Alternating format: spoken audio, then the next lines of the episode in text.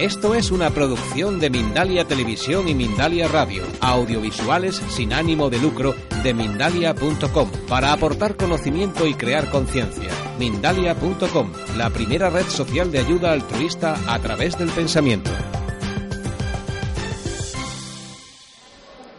Pedro, Alfredo. hola, ¿qué tal? Explícanos, ¿qué es esto del el, el enneagrama? Que la propia palabra ya es difícil de pronunciar. Enneagrama. Enneagrama significa dibujo de nueve. ¿Dibujo? De nueve. De el, nueve. el enneagrama es un dibujito, es un gráfico en el que hay una circunferencia que está cortada por nueve partes iguales, en nueve arcos. Ajá. ¿Y para qué sirve todo esto? Voy a, espera, voy a, aprovechando que estamos en audiovisual, te enseño, este es el enneagrama. Eso es el Es- círculo llamado de Salomón, ¿no? Este es, no, no, no, este es, Es el enneagrama. sí. Este es el Ah. enneagrama porque lo característico es que la figura interior corta la circunferencia en nueve arcos Ah, iguales. bien, bien, bien, ¿vale? bien. Entonces, este es un símbolo que introdujo Gurdjieff a principios del siglo XX que representa las fases que atraviesa cualquier proceso de la naturaleza.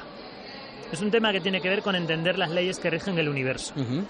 Pero en los años 60, un boliviano que se llama Óscar Ichazo se le ocurrió cruzar el enneagrama con la psicología y definió nueve perfiles de personalidad que hablan de cómo nos quedamos atascados en la vida. Es decir, si el universo es movimiento y ocurren nueve fases, las personas que se atascan en la fase 1 tienen unas características, las que se atascan en la fase 4 tienen otra, las que se atascan en la fase 7 tienen otra. Interesante. Entonces, con el enneagrama definimos siete estructuras básicas de personalidad.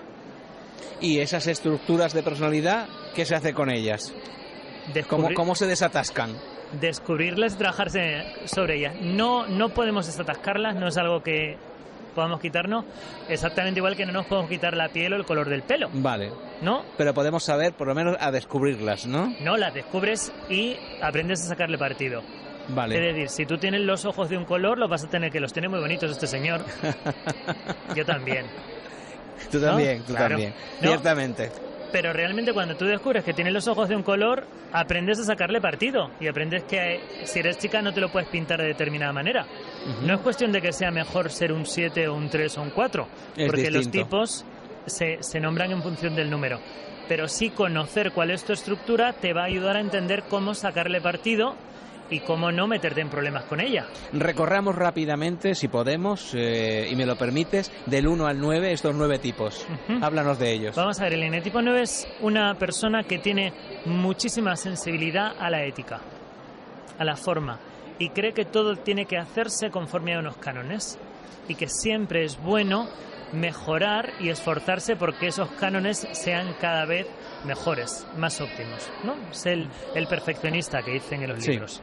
El eneatipo 2 es una persona que tiene una especial sensibilidad a las necesidades de los demás que en realidad no es que quiera a los demás, en realidad es que como necesita tanto la aprobación de los demás, se especializa en atenderles para que le valoren. El eneatipo 3 es como una variación del 2, pero en vez de buscar eh, satisfacción de las necesidades de los demás, busca la admiración. Entonces hace cosas que todos admiramos, es el, el prototipo de la persona de éxito. Y el 4 se especializa en buscar valor a través de ser especial. Es decir, es una persona que es tan sensible a los matices que siempre encuentra una manera personal, única y repetible de expresarse y de estar en el mundo. El eneatipo 5, que es eh, un eneatipo que tiene eh, dificultades con la gestión de los recursos. ¿no? Siente que la vida es algo muy demandante, con lo cual eh, tiene reticencias a dejarse mucho llevar por la vida, porque calcula las consecuencias de todo lo que hace. El 6 es una variación de esto porque calcula, pero se encuentra con el miedo y se paraliza normalmente. El miedo le paraliza. Ya ni siquiera calcula, se queda en, la, en el análisis, la parálisis por el análisis que llamamos.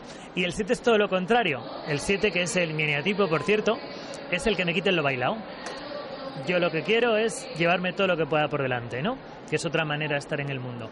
El eneatipo 8 es un eneatipo que es muy sensible a la vulnerabilidad y a que le dañen y lo resuelve mostrándose más fuerte y más insensible que ningún otro, ¿no? Es un, ramo por la vida.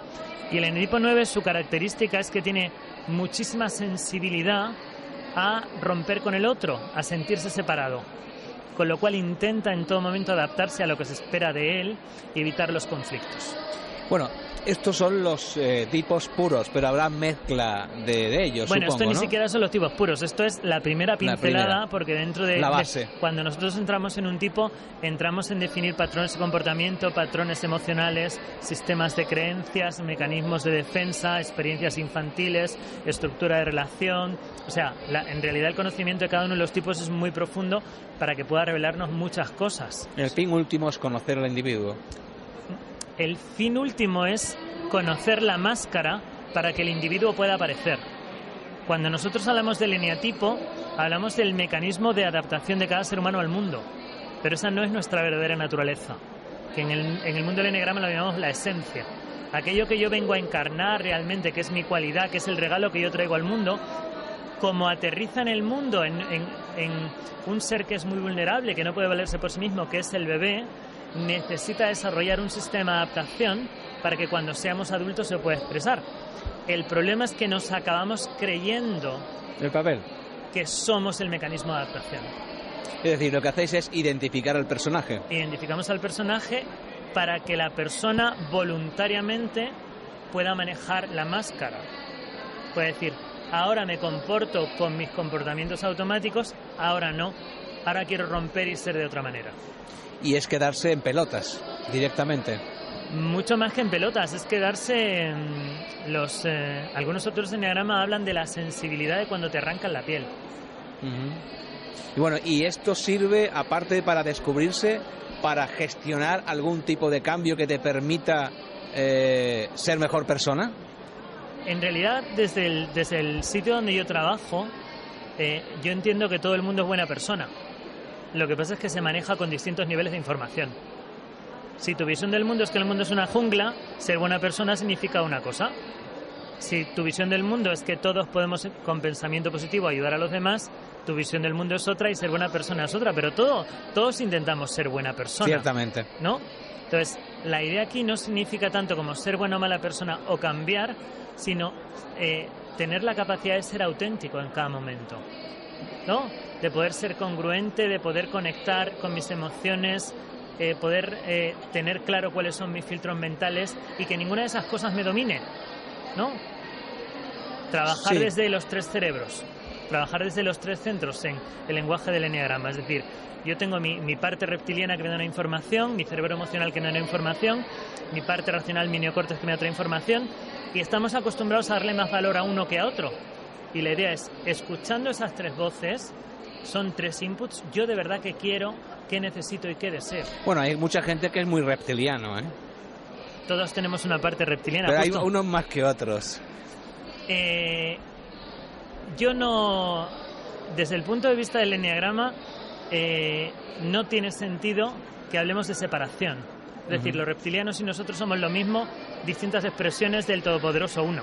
Pero quiero decir, ah, hay gente que eh, intenta evolucionar, pero tiene tantas excusas para no hacerlo que permanece paralizado y que, eh, eh, bueno, eh, culpa incluso a los otros de esa... Pero, eso, pero eso es porque nosotros queremos imponerle un modelo de evolución. En la naturaleza, el universo está en continuo movimiento. Es decir, decía Gurdjieff que lo que no evoluciona, involuciona. Que no deja de ser una evolución, pero nadie se puede quedar parado. Con lo cual, el tema es que tú te conviertas en la persona que lleva el volante de tu evolución, desde tu conciencia. Realmente una libertad que, que da miedo, ¿eh? Hombre, yo como no la he conquistado todavía, solo, solamente estoy en el camino, no te sé decir lo que da. Yo te puedo asegurar que mi trabajo en el Enneagrama a nivel personal me ha ayudado a, a ser más honesto en mis relaciones, a vivir con menos miedo y a dormir más tranquilo. Y cuando enfocas eso hacia personas que demandan la, aplicación de la técnica, de desarrollarla en ellos, ¿qué te encuentras? ¿Qué, qué tipo de, personas? El, perfil habitual de personas que encontramos eh, son personas que están en ese momento que antes llamábamos los crisis de la, de la, crisis de los 40, pero que ahora ya mm, en realidad se produce a cualquier edad, no eh, a cualquier edad, ¿no? Son personas que dicen, tengo todo lo que me dijeron que necesitaba para ser feliz y puñeta, no soy feliz. ¿En qué me he equivocado? No, me dijeron que se tenía el trabajo fantástico, que se tenía la pareja fantástica, los hijos fantásticos, dinero en el banco, la casa de la playa, yo iba a ser feliz. Tengo todo eso y no me gusta mi vida. ¿Y qué hacéis a partir de ahí? Pues empezar a mirar si de verdad todo eso lo quiere o no lo quiere, lo uh, considera tan valioso como para sacrificar su vida, su libertad y sus valores por ello y por mantenerlo. Porque vale, lo conseguiste, pero ¿y el precio de mantener todo ese tinglao? ¿No, es, no te saca del presente? ¿No? Cuando tienes muchas cosas que defender, cuando tienes muchas cosas acumuladas, realmente toda tu energía se va en defenderlas, sin Sí, pero, mantenerlas. pero la sociedad desde que eh, prácticamente nacemos nos está indicando un camino que es tienes que tener muchas cosas, tienes que ser muy poderoso, tienes que gestionar bien todas tus emociones, es decir, De- pero mira, yo eso es fantástico porque gracias a que la sociedad nos impone un montón de cosas y nos echa un montón de cosas en la mochila, tú un día te quitas la mochila y tienes una espalda fuerte. Sí, visto Sí, así, Si la así, sociedad no te pusiera todas esas cosas en la mochila, sí. realmente tú serías un flojo. Sí, pero por otro lado nos están diciendo, cuidado, ten miedo, ten cuidado, te vayas a caer, no vayas a fracasar y estamos en- eh, todo el día en, en tensión. Realmente es... Claro, pero hasta que te, cae- te caes las tres primeras veces y te das cuenta que no pasa nada, que todo el mundo Sí. se levanta. ¿no? Quiero decir que es- esa es una ficción que funciona durante una etapa de tu vida. Pero, Bueno. pero no, no, a ver, yo conozco, yo soy de un pueblo de Córdoba y yo conozco a muchas personas mayores que nunca han estudiado Enneagrama, ni han ido a un coaching, ni nada de esto que queremos aquí tan interesante, pero se han caído tantas veces y han vivido tantas cosas que ya saben que uno se cae y se levanta. Bien, pero... No, la vida eh, te enseña eso, a no creerte, a no creerte los cocos. Ya A- sabemos que el coco no es verdad. a quitarte el personaje. Pero eh, seguimos eh, metidos de lleno en una sociedad que nos exige determinadas cosas para no salirse del rol que nos han asignado y es muy difícil eh, generar una certeza. Eh, te caes unas cuantas veces, pero bueno, pues la certidumbre siempre está. Por eso los grandes maestros espirituales siempre hablan de estar en el mundo sin ser del mundo. Ujú. Tú estás ahí, te caes, te levantas, pero sabes que eso no es quien tú eres. ¿Y la hipoteca quién la paga? Depende. ¿Tú quieres tener hipoteca? Págala tú. Si aquí la cuestión es que tú elijas con conciencia. Si no es bueno ni malo tener hipoteca. Ahora, si tú quieres tener una casa y pagar una hipoteca de 50.000 euros, 200.000 euros, asunto tuyo es, hazte responsable. El problema es que te metas en una hipoteca porque le hubiese gustado a tu padre. O porque quieres impactar a la vecina. Sí, el pro- y Bueno, eso de comprarse el coche mejor para impactar en la vecina es Bueno, algo pues, común eh, también. pues está bien, pues eh, vives eh, tu vida en función de la vecina. ¿Qué, qué vamos a hacerle? Cuando te mueras dirás, vecina, has vivido dos vidas, la tuya y la mía. Enhorabuena. realmente muy interesante lo que dices, pero es, es también muy, eh, muy, muy chocante. No todo el mundo está preparado para descubrirse Pero- y, y- y ver que la vida es algo más que Claro, pero gracias- generar cosas. ¿no? Gracias a Dios yo no quiero hacer proselitismo ni nada de eso. Esto Sí. es una herramienta que está a disposición de la gente que le interesa. No es la única herramienta, hay muchas herramientas muy valiosas. Unas personas podrán trabajar con ellas y otras no. Yo la pongo a disposición y el que quiere le vaya bien, pues que venga y se trabaje. Y el que quiere vivir toda su vida en función de, de otro sistema de creencias, en función de otros valores o en función de otras culturas, es tan respetable como cualquier otro. Por supuesto. No, no es, eh, o sea, yo no quiero cambiar el mundo eh, en este sentido ni creo que todo el mundo tenga que vivir la vida así. Yo es mi propuesta, lo que comparto, lo que enseño y a quien le guste bien y a quien no, pues oye, hoy tengo muchos amigos y muchas personas de mi familia que no saben lo que es el enneagrama, ni les interesa, ni me preguntan y los quiero mucho y soy muy feliz con ellos y no... ¿Crees, eh, saliendo ya del enneagrama y saliendo de lo que estamos hablando, crees que el mundo, de forma general, uno a uno, porque esto es uno a uno, estamos yendo hacia una dirección que más o menos se vislumbra algo más que tener un coche, una casa, una...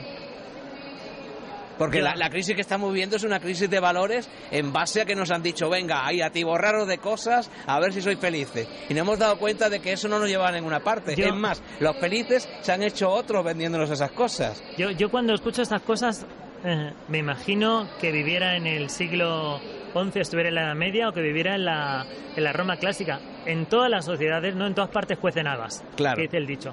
Pues exactamente igual, todas las sociedades y todos los sistemas mayoritarios nos invitan a cuestionarlos. Entonces, vamos a tener que encontrar una manera de organizarnos. Se llame sistema capitalista, se llame república, se llame imperio, da igual. Si el problema es dónde te sitúas frente a eso y si eres congruente frente a eso. pero no es ni bueno ni malo. Es decir, necesitamos tener políticos. El tema es tú, tú conforme a qué votas. Bueno, no me, cuando- no me preguntes esas No, cosas a que mí. quiero decir que lo que tenemos que tener en cuenta es eso. Yo, ¿mi opción cuál es? Pues tengo una opción para voto, tengo una opción para salir a manifestarme, manifiesto por causas sí, por otras no. Ya está, pero desde luego yo tengo muy claro que el trabajo de los políticos yo no lo quiero hacer.